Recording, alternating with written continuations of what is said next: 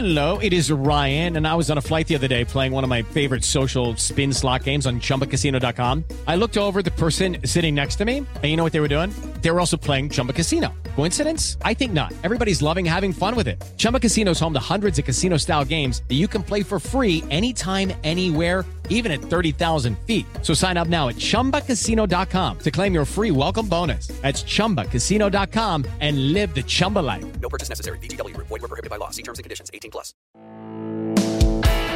Este es el podcast de Alfredo Romo. 889noticias.mx. El bagaje que tenemos en el cerebro determina en mucho cómo enfrentamos las cosas. De repente, en los hombres sobre todo es muy común decir, a ver, yo soy hombre, no tengo miedo, ¿no? No, el miedo es importante.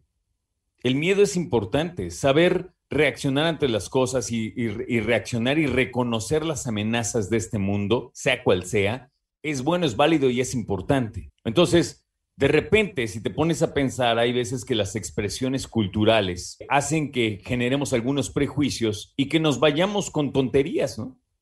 Es una tontería no tener miedo, porque lo vas a tener invariablemente. Que haya personas más hábiles para fingirlo, pues es otra cosa, ¿no?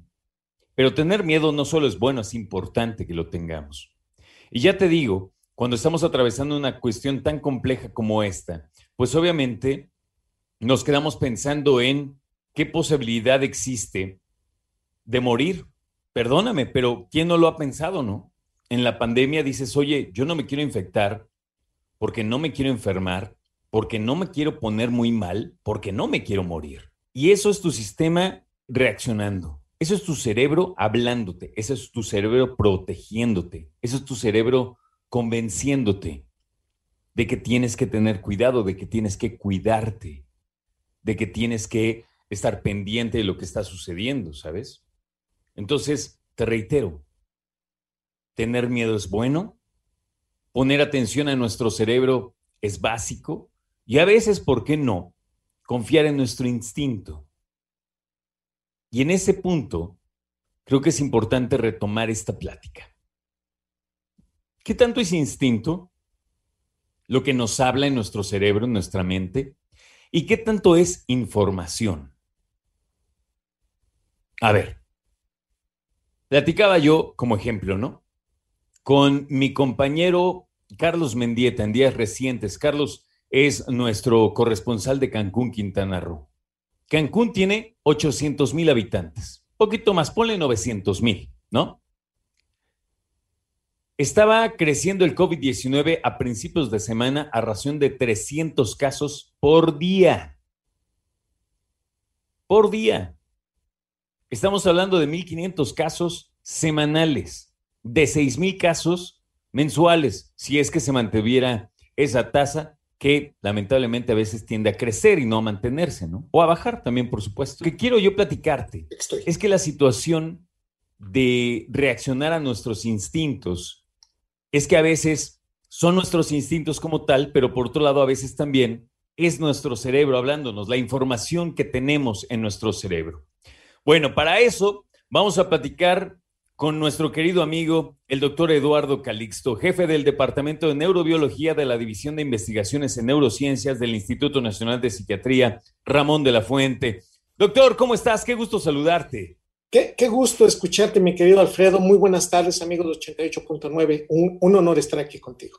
Muchas gracias. Oye, platícanos de tu nuevo libro. Fíjate qué temazo, ¿eh? Y el, el perfecto cerebro imperfecto, doctor. Pues la invitación a que puedan ustedes tenerlo, leerlo. Está dividido en tres partes, mi querido Alfredo. El libro tiene una manera muy, digamos, esquemática en el contexto de que quiero presentar el, al cerebro en tres partes. A ver. Cuando digo que es perfecto, en el, en el sentido estricto de que es demasiado perfectible, pero tenemos sesgos, generamos ideas y los recuerdos, cómo los vamos modificando. Y cuando digo que es imperfecto, es ese tipo de cosas que a veces hacemos y que no nos damos cuenta que hacemos todos los días y que podríamos hacerlo mejor. De tal manera que en estos tres capítulos, digamos, eh, el libro enmarca de qué es lo que podríamos hacer, y así empieza la primera parte, para estar mejor, querido Alfredo, queridos amigos de 88.9. El orden, eh, desde tender la cama, de lo que nos puso Mario como la japonesa que nos dijo, vamos a poder hacer mejor las cosas si tenemos orden desde nuestro, eh, nuestros cajones, nuestro closet. Fíjense nada más, el cerebro empieza a cambiar y la idea de la primera parte es que si podemos cambiar algunos hábitos y algunos hábitos que pues tardamos hasta 28 días en, cambiarlos, ¿no? Eventualmente digo cosas que están involucrando a nuestro cerebro como el comer, ¿por qué nos gusta comer lo que comemos? Y la tercera parte, querido Alfredo, es qué podemos hacer para mejorar algunos aspectos como dormir, memorizar, tal manera que la estrategia escrita a través de la neurofisiología para poderlo hacer todos los días y ocuparnos de cosas que nos pueden ayudar. Fíjate qué interesante, Doc, porque yo no lo hago a veces tan consciente, ¿no? Y hay veces que sí. Por ejemplo, hay veces que en cuestión de números, eh, últimamente, por ejemplo, te digo, oye doctor, te voy a hablar a tu casa, dime tu número, y no lo apunto. Me obligo a, memorizarlo, ¿no? Por un lado. Como jugando conmigo y con otras cosas, ¿no? Con mi cerebro, obviamente. Pero hay otras que las hago inconscientes, como hice mi closet esta, esta semana, me puse a arreglar mi ropa y todo. Y mira, no sabía que es un muy buen ejercicio esto del orden, ¿eh?